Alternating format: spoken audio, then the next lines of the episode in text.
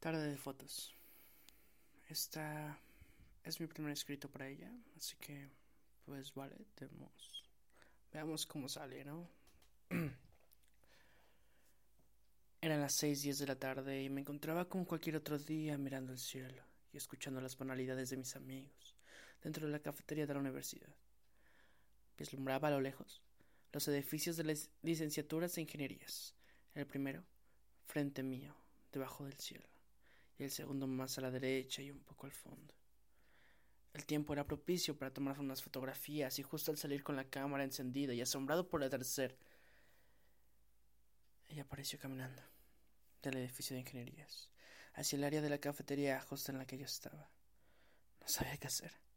Realmente nunca había hablado con ella fuera del aula y ahora que estaba sola podría acercarme. Empecé a tomar fotos de distintos ángulos de los edificios cercanos.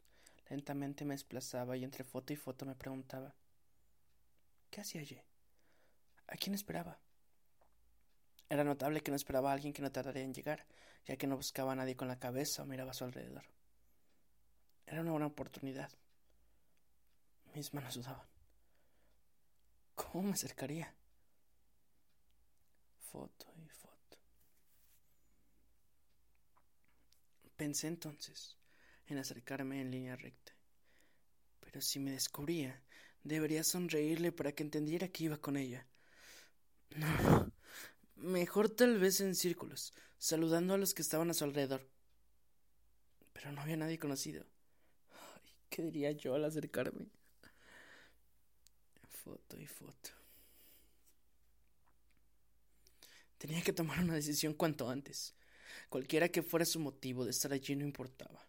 Estaba allí y quería hablar con ella. Tomé las últimas fotos y entonces me di cuenta que llegar con una cámara era una buena idea. Qué iluso yo.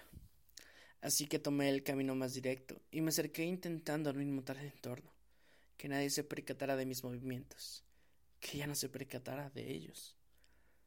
Por suerte, estaba distraída en otra cosa y pude atravesar la mitad de la distancia sin ser reconocido o advertido. Al parecer. Y en el momento, cuando creía que ella no se percataría de mi presencia, hasta estar a un lado, volteó. Volteó y me miró como comprobando quién era.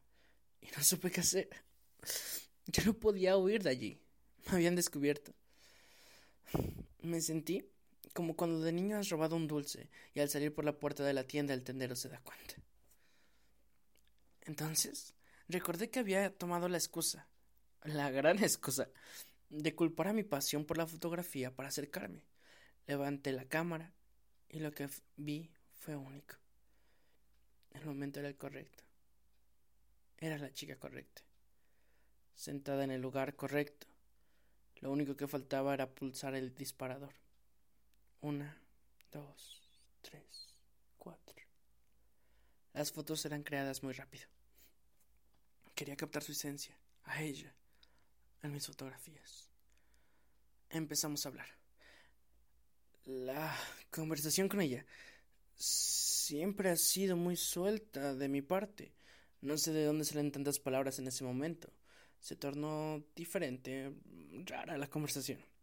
Quedamos para ir a cenar sushi al día siguiente. Sabía ella que me encantaba y para ella no era tan diferente el gusto.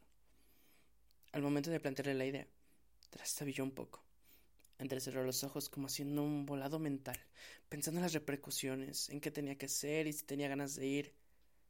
Y después de esto, accedió. Seguimos hablando y yo solo la escuchaba y admiraba la imagen que tenía enfrente.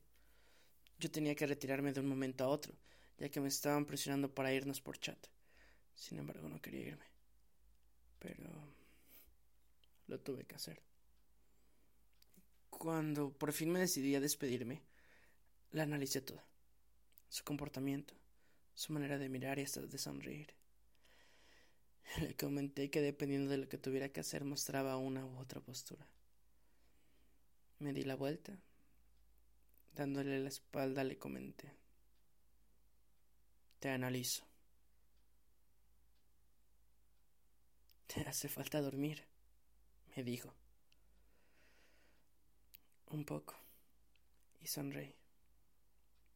En verdad me hacía falta dormir.